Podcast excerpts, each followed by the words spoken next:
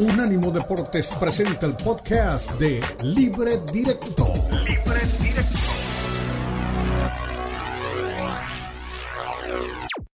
Unánimo Deportes presenta Libre Directo. Libre Directo. La mezcla del análisis de los expertos del fútbol mexicano el fútbol europeo y los desarrollos más relevantes del deporte a nivel mundial, brindando un debate oportuno y animado con Ricardo Mayorga, Fernando Ceballos y Elizabeth Patiño. Esto es Libre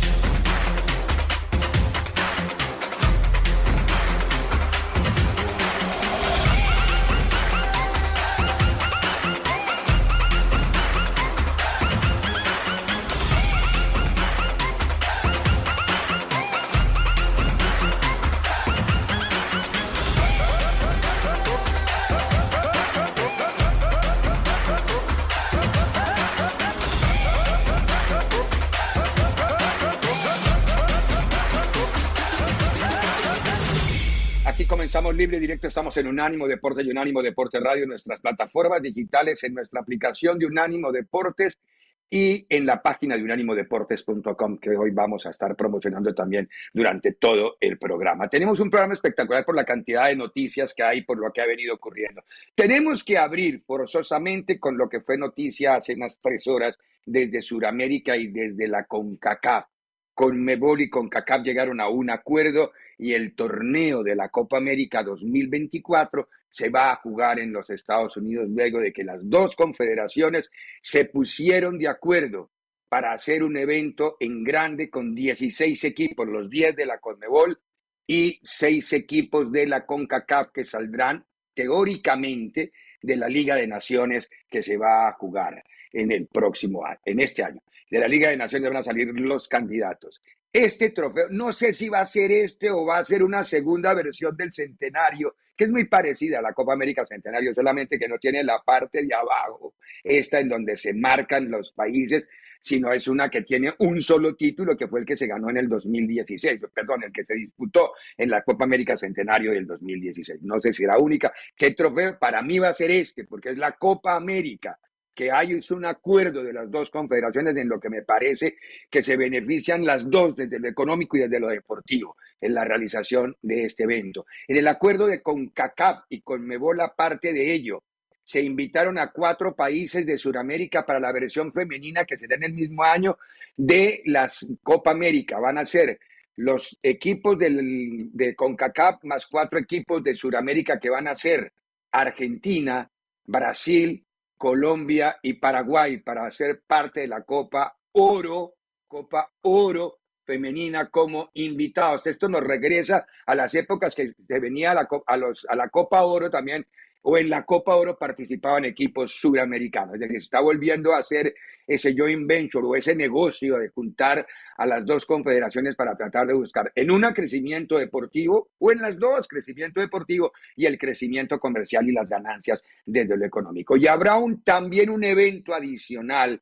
que se calcula va a comenzar en el 2024 con cuatro equipos, un Final Four de los dos equipos mejores de Sudamérica en sus torneos internacionales, con los dos equipos mejores de la CONCACAF en torneos internacionales y van a disputar un Final Four de, los, de, los dos, de las dos confederaciones. Esto me parece súper atractivo y es una gran noticia, sobre todo pensando en lo que viene a ser la organización de la Copa América y las sedes que ya se empiezan a hablar, dice que ya están apalabradas, no ha habido publicación todavía sobre cuáles podrían ser las sedes en los Estados Unidos, pero se considera que saldrán de las que van a ser también sedes del Campeonato Mundial de Fútbol del 2026 y que sirvan un poco como un laboratorio experimental previo para la organización según el aval de la Federación Internacional de Fútbol Asociado FIFA. Doña Elizabeth Patiño, con el muy buena tarde, Elizabeth, gran noticia. Usted viene hoy así como Mick Jagger, la, villa, la versión espectacular de Mick, sí, sí, sí, notable. Pero bueno, Eli nos sorprende siempre para bien, para agradarnos el día, para arreglarnos el día. Eh, bueno, doña Eli Patiño, gran noticia, ¿no? Esto del arreglo, porque sobre todo México, que andaba muy interesado, Estados Unidos también, pero México andaba muy interesado en competir con selecciones y que pudieran tener un torneo cuando Europa cierra las puertas porque también hace su torneo local como es el de la Liga de Naciones. ¿Cómo estás, Eli, querido? Buena tarde. Feliz viernes. Hola, Ricardo, ¿cómo están? Eh, a toda la gente que se une con nosotros en viernes.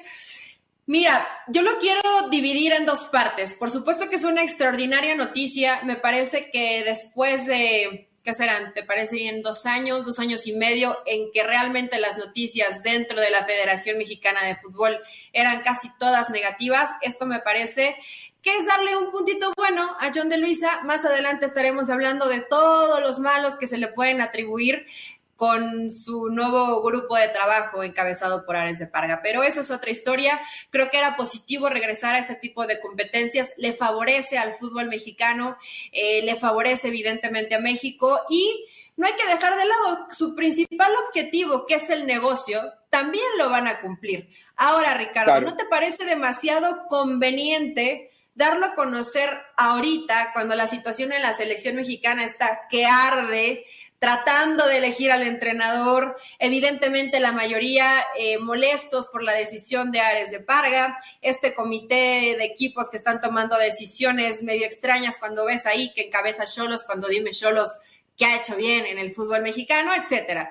Entonces, por un lado, le doy la buena a John de Luisa, esto ya lo venían trabajando y planeando y tienen en mente hexagonales, octagonales, temas de preparación donde él tenía esa carta bajo la manga antes de que le dijeran, sabes qué, John, ya no, gracias por participar. Pero el momento me parece buscar oportunismo para desviar un poco la atención de lo que está pasando con la selección mexicana de fútbol. Eh, tiene razón desde un ángulo, desde el ángulo filosófico de lo que puede pasar. Pero, a ver, la noticia no, no la generó John de Luisa, ni la decidió John de Luisa, ni lo pidió John de Luisa. Le favorece a John de Luisa. Pero este fue un acuerdo de Conmebol con CONCACAF directamente, fue de Montagliani con. Pero acuérdate la que John de Luisa dentro de la CONCACAF tiene vara alta, Ricardo. No, no, no, de acuerdo, obviamente. por eso le digo, le favorece su influencia y las decisiones le favorecen en este momento álgido, sí. Que no le pase a John de Luisa lo que le acaba de pasar al Tuca Ferretti en fútbol picante. Yo no sé si lo estabas viendo, pero llamó a Alvarito Morales llamó a Alvarito Morales y nos dio cuenta que estaba al aire y le dijo, el piojo no va a ser Alvarito, Alvarito, Alvarito fue muy honesto y dijo, oiga, me está llamando el Tuca y le contestó. Y le dijo, profe, estamos aquí en el programa, no sé qué, y él le siguió hablando común y corriente. El, Tuca no se dio por enterado que estaba al aire y le dijo, Alvarito, Miguel no va a ser el técnico. Entonces le preguntó por los aztecos y dijo, puede ser. Pero a ver, yo no sé hasta dónde va a ser Son las cosas lindas de los medios, porque a, veces somos críticos con los medios, pero también cuando las cosas salen bien y son, claro. son bien, hay, que, hay que aplaudirlo. Álvaro no engañó al Tuca, el Tuca fue el que lo llamó. Y se puso a hablar y cuando a los 20 minutos se dio cuenta, y le dijo, ¿estoy al aire? le claro, profe, usted fue el que me llamó. Usted fue el que me llamó mi Twitter lo subí poniendo esa, expresión al final. Ups. La noticia la anticipó el Tuca. Miguel no va a ser el técnico. ¿Algo sabrá el Tuca o será opinión solamente? Bueno, hay mucho de qué hablar, Eli. Hoy tenemos un, tema muy largo porque, porque este tema de la federación lo íbamos a, tocar en el, en el, tercer segmento cuando Bucetí se refirió a Miguel Herrera. Pero bueno, eh, son anticipos. Eh, bien lo de la federación, bien lo de México, bien lo de la CONCACAF, bien lo de la CONMEBOL, todos van a salir ganando. Todos vamos a salir ganando porque es un evento dentro de Estados Unidos. Nuestras empresas que trabajan dentro de Estados Unidos aprovecharán comercialmente también el momento de la Copa América para que estemos, para que haya cobertura, para que nos Es que hay, demasiada gente favorecida, Ricardo, y eso me parece positivo. Y tomando en cuenta eh, hoy con CACAF, que sabes que tres de tus elecciones van a ser sede de la Copa del Mundo, pues era muy importante regresar a este nivel de competencia y que no se engañen con esos partidillos modeleros. Y también tendrás tu Copa Oro, ¿no? Pero más allá de eso, hoy tener esta competencia con los equipos sudamericanos, qué bueno, por fin, ya hacía falta regresar a ese torneo de selecciones, ya hacía falta la Copa América y bien lo señalas, que tenga esta apertura en Estados Unidos, aunque a lo mejor dices, bueno, se olvidan de ciertos lugares para llevarles fútbol, es un ingreso importante para todos los que están cubriendo, dinero. Eh, decíamos, ¿por qué no quieren regresar a la Copa América? Si tanto les interesa el dinero, ahí ahorita hay mucha plata.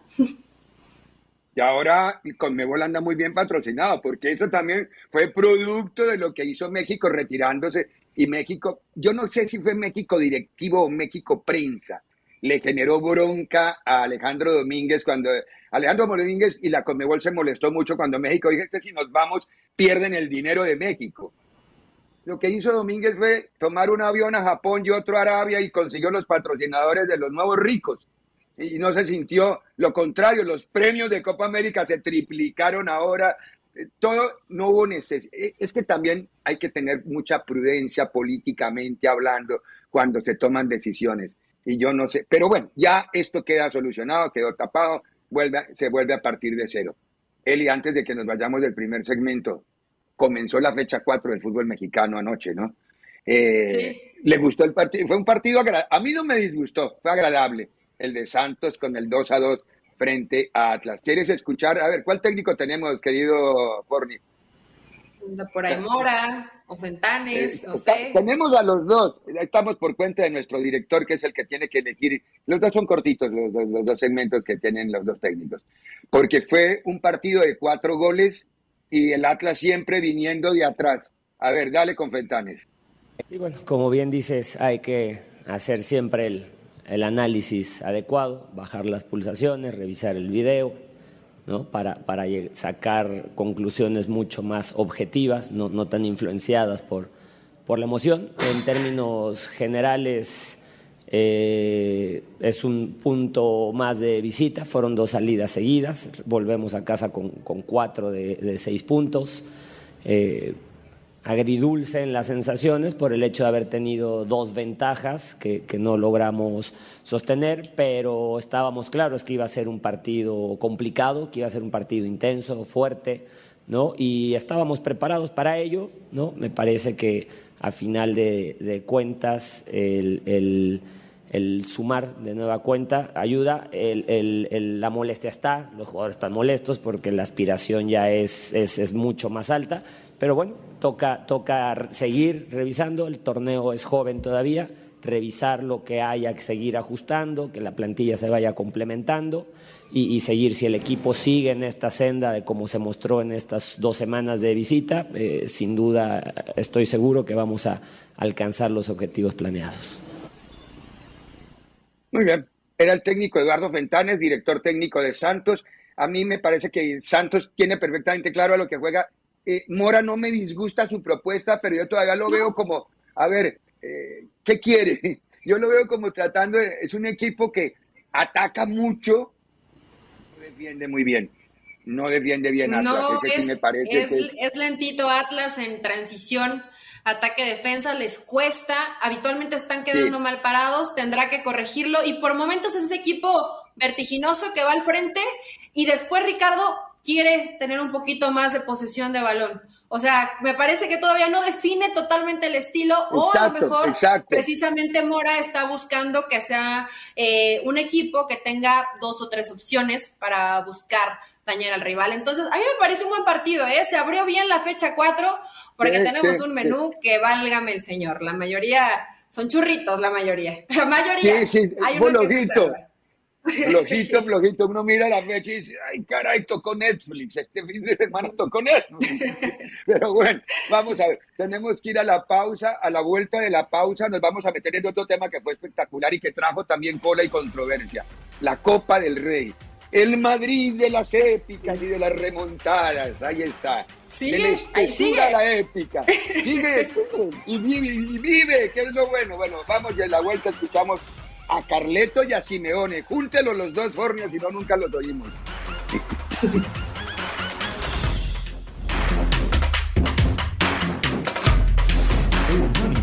Deportes Radio.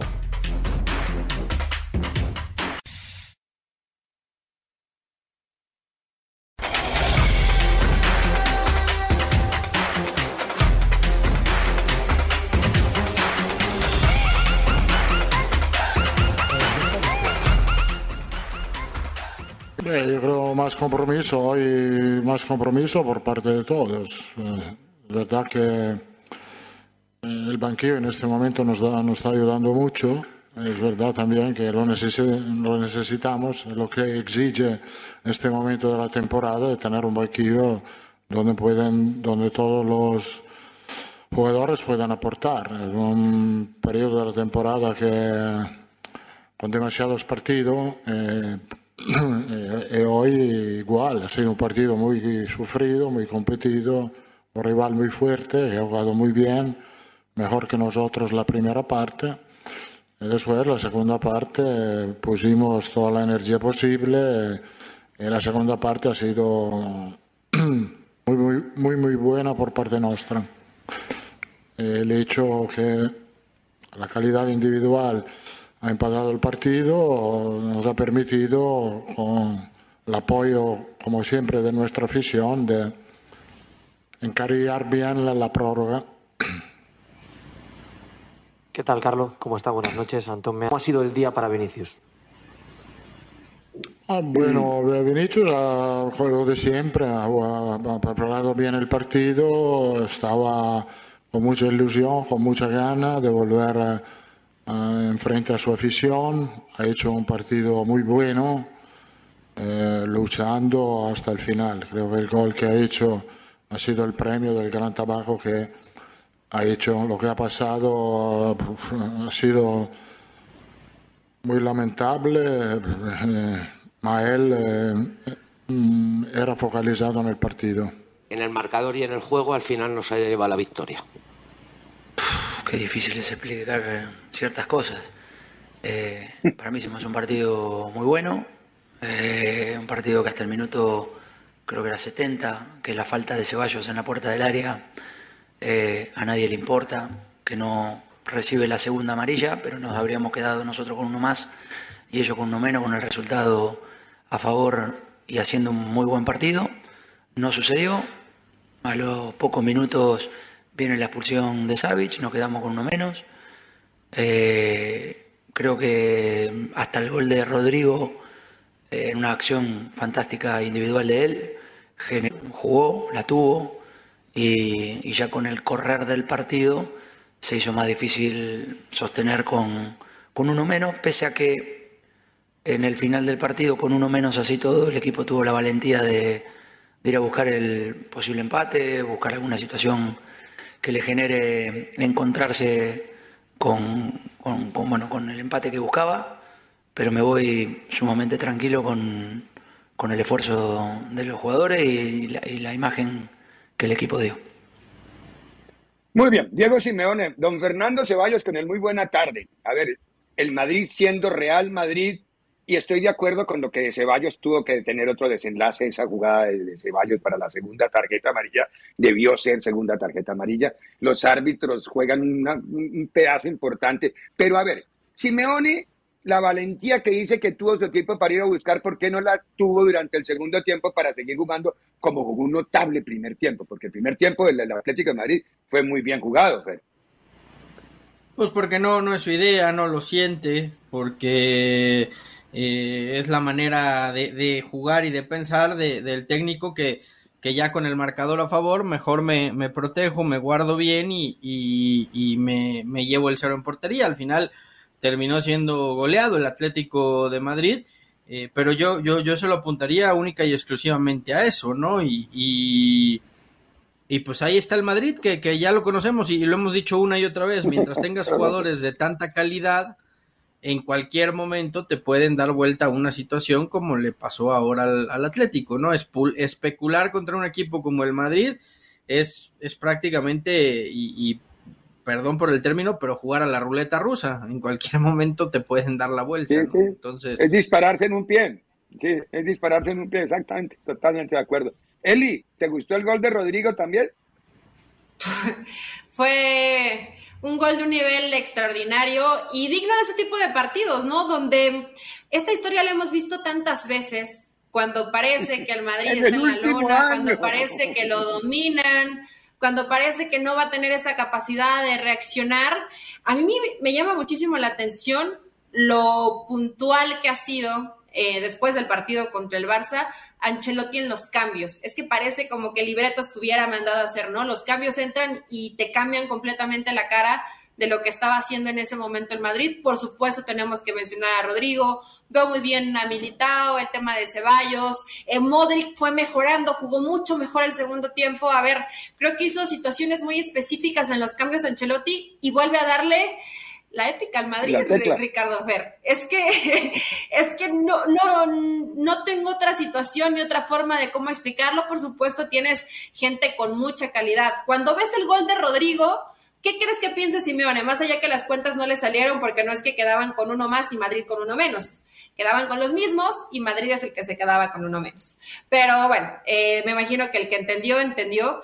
Pero al final, eh, el Cholo Simeone no puede justificarse, no puede justificar siempre, es que si esto, es que si tendría que haber expulsado. Sí, lo entiendo, pero ibas ganando el partido y te dan la vuelta y te dan la vuelta 3 a 1, estás dejando de hacer cosas. Entonces, en lugar de echarle la culpa a lo que no se hizo, mejor fíjate tu equipo en qué está fallando. Y Madrid ahí está, Ricardo Fer, ¿hasta cuándo le alcance con esto? No lo sé. ¿Quién va a ser el pues equipo ya no me atrevo a hablar. Aquí no hay épicas, aquí no hay remontadas, aquí tus cambios no te van a funcionar y hasta aquí llegaste, llámese Supercopa, llámese Champions, llámese Liga. Quiero ver quién va a ser ese que va a detener al Madrid. Podría ser el Barça en Liga. Hay que ver en Champions. Mm, ya, me, ya, no quiero hablar. Cada que hablo y digo que el Madrid no tiene ropa, termina siendo campeón. Yo creo que lo que me, me seguirá, si Florentino fuera cabulero, me diría, siga diciéndolo pero yo no, no, no, no me atrevo. Yo no veo al Madrid jugando fútbol eh, constante, regular, para competir en los dos, pero termina ganando los partidos. Es decir, porque tiene mucha calidad, Ricardo. Es que ese es el tema. por eso lo resuelven las individualidades. volvemos, volvemos a lo que venimos hablando siempre, que no nos extrañe. El Madrid puede jugar bien, mal o regular. Pero cuando tienes jugadores con tanta calidad, pues mientras no te, te maten, eh, en cualquier momento te puedes matar y es lo que ha pasado con el Madrid muchas veces, ¿no? Equipos que tenían para a lo mejor golear en el primer tiempo, irse por tres, cuatro goles de diferencia, se van por uno, dos y de repente aparece uno de estos monstruos y chao, se acabó la, la, ventaja que, que tenías, ¿no? Sí, la Champions del año pasado nos la deja clarísima. Y este año está por los mismos caminos, porque ya van dos partidos seguidos iguales, Villarreal y ahora Atlético de Madrid. Y, ahí con resultados, porque ojo que venía también de algunos partidos jugando mal, con flojitos resultados, ¿no? El Barcelona lo jugó mal y lo perdió. Y venía otros que han logrado empates ahí con los puntos que le tomó el Barcelona de ventaja, porque estaba... Bueno, pero Villarreal le compitió Ricardo Fer creo que hasta donde le alcanza, pero a mí me parece que en el Atlético tú estás más o menos a la par en cuanto a plantel. Por supuesto tiene jugadores más resolutivos, tal vez Madrid, pero ahí sí estabas para medirte más o menos a un nivel similar en cuanto a calidad de jugadores. Bueno, está bien. Vamos a ir a la pausa. A la vuelta de la pausa, Monterrey juega contra Puebla, pero vamos a usar el término de Monterrey-Puebla o el topic Monterrey-Puebla solamente como pretexto para hablar otra vez de la selección mexicana, porque Víctor Manuel en su mm, entrevista de los jueves, eh, en su conferencia de prensa de los jueves, se refirió al técnico de la selección mexicana y con eso... Pero ya sabe quién es. Aviéntalo aquí en un ánimo, Fernando Ceballos. Ahorita platicamos. Sí, sí, ahora, para que, no, para, que no, para que no se salga. Porque habló Víctor Manuel y eso es lo primero que nos va a contar Víctor Manuel en el siguiente segmento. No es lo del Tuca que le dijo a Alvarito Berretti, ¿no? A Alvarito Morales, el Tuca hace una hora le dijo, el piojo no va a ser, mico, porque son una bola de carbones. Y, y cuidado que lo de Laines parece que se está enfriando, ¿eh? Ay, menos mal, porque es que hay que pagar por tanto, por tan poco, decía mi abuelita. Bueno, pausa y volvemos con, con, con Buceto. Sí. Yo te platico una. Sí. No va a ser. Por el tema de los aztecos. No va a ser. Y no solo de los aztecos. Que acabo de ver que lo acaba de decir azteco.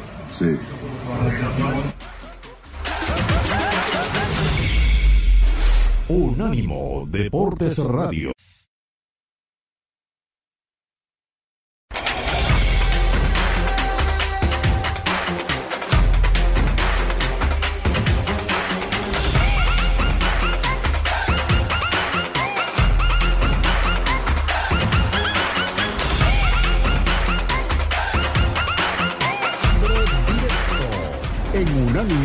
Deportes tema de Miguel Herrera, pues siempre se ha mencionado esa posibilidad con él. Creo que como mexicano, creo que es importante que un mexicano tenga la selección, que se identifique, que pelee por los colores bien, o sea, que sienta lo que es la participación. Entonces, eh, yo creo que es una buena alternativa para nosotros, para nosotros, digo, los técnicos mexicanos, y demostrar que dentro de todo también se tiene esa capacidad. ¿no? Ya tuvo una oportunidad anteriormente, lo hizo bien, ahora esta segunda participación esperemos que, que lo mejore todavía. ¿no? ¿Cómo está, profesor? Diego Armando Medina de, de TUDN. Eh, más o menos en, ese mismo tema, eh, ¿usted qué opinión tiene de la inclusión eh, como director de selecciones nacionales en ese departamento de, Rodrigo Árez de Varga? Si usted tiene algún, algún momento en donde haya trabajado o, platicado con él, en su momento con Pumas, ahora con Querétaro, que se estaría incluyendo con la selección mexicana, ¿qué opina usted de él? Si tendrá esa, pues esa capacidad para, para este ciclo mundialista y que se mantenga el señor Jaime, Jaime Ordiales, que pues estaría al mando justamente de, del señor Ares de Parga. Sí, mira, a, ambos los conozco. Eh, trabajamos, hemos trabajado con Rodrigo, eh, trabajamos con el equipo de Querétaro y tuvimos una muy buena relación, eh, una buena comunicación. Es un hombre que ha estado ligado al fútbol durante muchos años. tiene un área a lo mejor específica, habría que saber que, cuál es el área específica para poder decidir si está bien o está mal, ¿no? Pero yo creo que la gente que está en federación sabrá exactamente cuál es la función que debe de corresponderle, cuál es la gestión que tiene que hacer y, bueno, solamente no puedo hablar antes de, hasta que no dé los resultados que tengan que hacerse, ¿no? Pero es una persona capaz, que tiene conocimiento y que, pues, siempre ha trabajado para bien de, del fútbol. Muy bien, a Víctor Manuel Bucetich. Eh, la opinión sobre Miguel Herrera. Don Fernando Ceballos, usted anda muy bien dateado sobre el técnico de la selección mexicana. ¿Qué versión tiene usted sobre el técnico? Si ya es muy oficial o está casi oficializada. Y si es verdad que va a ser el lunes, porque el Tuca, por lo que cuenta públicamente, dice todavía no va a ser, porque se tiene que reunir primero, la, no me acuerdo cuál fue, la, una junta y después los dueños van a tomar la decisión. O sea que yo creo que el lunes no alcanza a ser, pero querido. Mira, primero decir que es increíble que, que, la Federación Mexicana se dé lujo de decirle que no a Bielsa. Bielsa ya había dicho que sí, Bielsa le entusiasmaba mucho el proyecto, eh, habían hablado con él directamente, Grupo Pachuca, y era un proyecto a cuatro, ocho o doce años con trabajando de la mano con, con, Jimmy Lozano y con Rafa Márquez, que, que, Bielsa ya los había aceptado para que trabajaran con él y fueran aprendiendo de él. Se iba a meter en todo, evidentemente, desde, desde las inferiores hasta la selección mayor. Y lo único que había pedido, pedido Bielsa era que trajeran a Horta, que había sido su director deportivo en el Leeds United. ¿Por qué? Porque Horta eh, Bielsa iba a hablar única y exclusivamente con Horta para que Horta atendiera ah, toda Esa es la razón por la que le dijeron no gracias, de, porque Bielsa les dice el primer día mucho gusto, John de Luisa, ¿cómo está? Aquí espero verlo el día del campeonato del mundo cuando y terminemos. No, el que... El y eso que, no va a pasar. Que, no, el que le bajó el pulgar y quien decidió no, porque sentía que iba a perder, perder todo el poder en la federación, fue Grupo Orlegui y ellos son los que imponen a Rodrigo Ares de Parga en una posición inventada en la que yo te puedo decir de primera mano, ni siquiera John de Luis está de acuerdo, está inconforme y hay una división tremenda dentro de la Federación Mexicana de Fútbol por, por la imposición de Rodrigo Ares de Parga. Dicho esto, eh, entrevistaron ya los dos, a Almada y al Piojo, platicaron con ambos y ahora únicamente falta que eh, Ares de Parga les les pase el proyecto de ambos a los dueños o lo que habló con ellos, a la comisión sí. que crearon, que son cinco dueños, y ellos son los que van a votar para ver si es Miguel o es Almada, que son Amauri Vergara de Chivas, Emilio Azcárraga del América, Alejandro Aragorri de Grupo Orlegui, eh, Tinajero de Necaxa y Jorge Alberto Hank, que representa Grupo Caliente. Ellos cinco son los que van a votar. A ver, ¿qué, hace Tinajero y Han? Eso te iba a preguntar, ¿por qué Tinajero y Han que no le han ganado a nadie ni se sabe? Bueno, de Han hay más conductas con eh, cruces rojas en, en, el, en, la, en el FBI de Estados Unidos que en el fútbol de México. Entonces, ¿Cómo Hank, un personaje Hank, de esos toma decisiones? Porque tiene dos equipos en, en, primera división y porque es uno de los principales patrocinadores tanto de la liga como de, de, de todo el fútbol mexicano. Eh, lo de Tinajero ah. es, es porque Jesús Martínez renunció a, a, su derecho de voto, él no quiso ser parte de la comisión, porque él directamente eh, había hablado con Bielsa, había convencido a Bielsa y, y, pues no está de acuerdo en que, en que otra vez intereses económicos estén por delante de un proyecto deportivo que me parece era, era muy interesante. Entonces, Pero Jesús ¿cómo se baja va a llegar, Tinajero. ¿Cómo llega su candidato? Fer, sácame de esta duda. Entiendo la postura que nos acabas de explicar de lo de uh -huh. Martínez. ¿Cómo el técnico de Martínez llega entonces al, a la baraja o a la opción de, de los porque, dos que van a tomar? Porque, porque al final de cuentas, eh, Ricardo, y, y Eli en eso creo que no me dejará mentir, Grupo Pachuca no, no, no, no le va a cerrar la puerta a Almada si, si el deseo de Almada es dirigir una selección. Y para, y para Grupo Pachuca, pues es de los pocos que les interesa la parte deportiva, además de lo económico. Entonces, eh, ellos no tienen ningún problema, hay una cláusula, si es Almada, pagan la cláusula y ya está. Ahora, aquí viene lo interesante, y este es un ejercicio. Emilio Azcárraga seguramente va a votar por Miguel Herrera, ¿no? Eh, Jorge Alberto Hank seguramente va a votar por Miguel Herrera. Es gente de él, lo conoce hace muchos años y, y hay muy buena relación. Ahí vamos 2-0. A Mauri Vergara seguramente se va a ir con Almada. Vamos 2-1.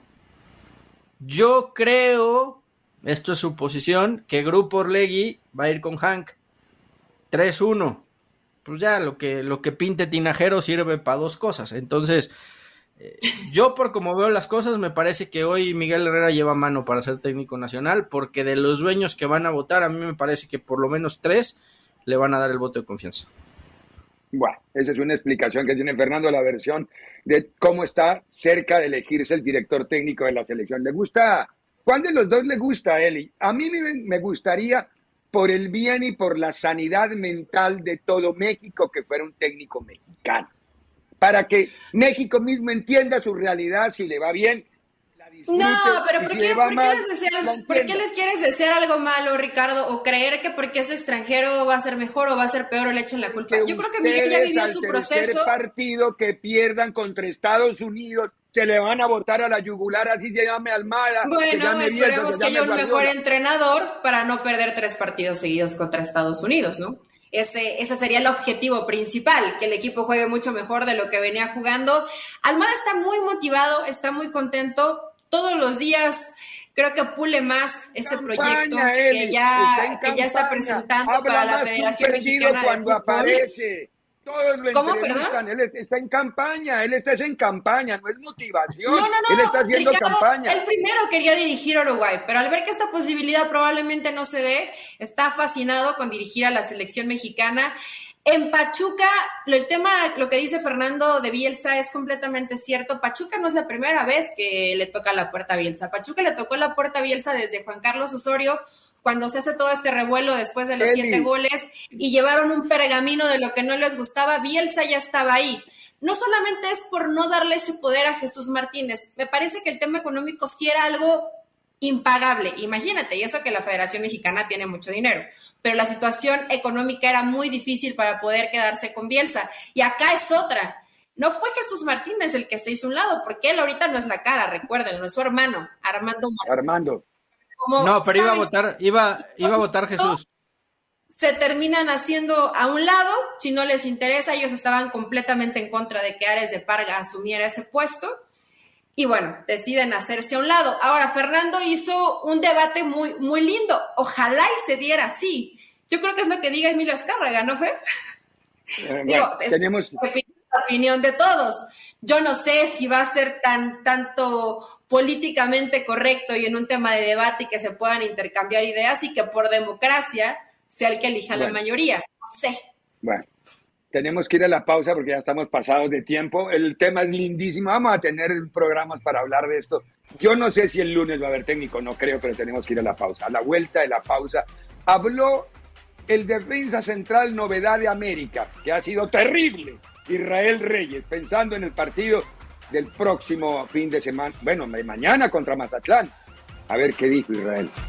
En breve continúa Libre Directo en Unánimo Deportes.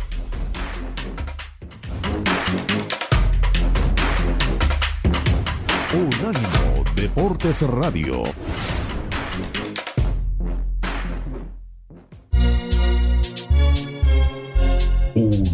Unánimo Deportes.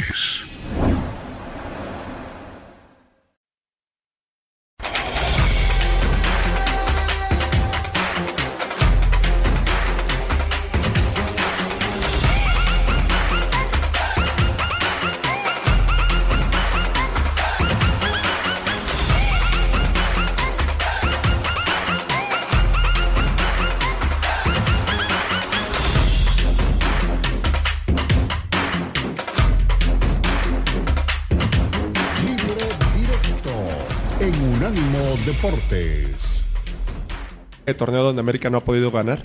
Eh, creo que es justamente lo que tú dices. Se nota desde, desde que llegas el hecho de siempre el equipo busca ganar y es por lo que siempre los medios están hablando, que América siempre tiene que estar ganando. Eh, creo que lo noté ya en esta tercera jornada y nada.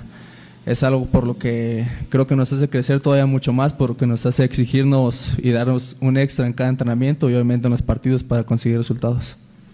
Hola Isra, aquí Luis Diego Rodríguez de Dame Bola de Rayo 13. Eh, ha sido un inicio complicado, pero a tu perspectiva, ¿qué tan lejos está este equipo de su mejor versión? Eh, sí, obviamente no lo esperado, porque creo que tuvimos eh, rivales con los cuales pudimos haber competido de mejor manera y haber obtenido los tres puntos desde el inicio. no creo que hayamos empezado de una mal forma, simplemente confío en que cuando el equipo logre su primera victoria nos vamos a encaminar para seguir de esta manera, enfilarnos hacia hacia obviamente estar en los primeros lugares.